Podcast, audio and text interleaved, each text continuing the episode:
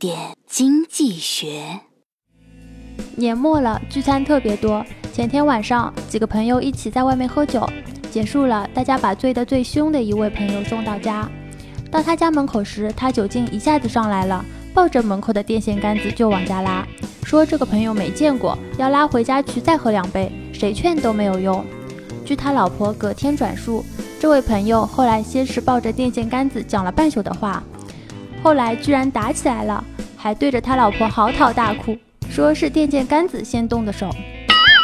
喝醉酒出了洋相，意识模糊不清，不免闹笑话。喝酒要把握度，投资也要保持清醒。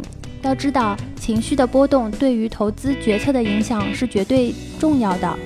如果内心浮躁，受情绪左右，有时就会做出失去理智的盲目举动，在不该交易的时候交易，不断的开仓、平仓、频繁交易，追涨杀跌，把资金安全抛在一边。一个成功的投资者，其个人能力是不可少的，交易经验也是重要的因素。但这些条件的前提是投资者必须拥有良好的交易心态，只有这样，投资者才能长远的走下去。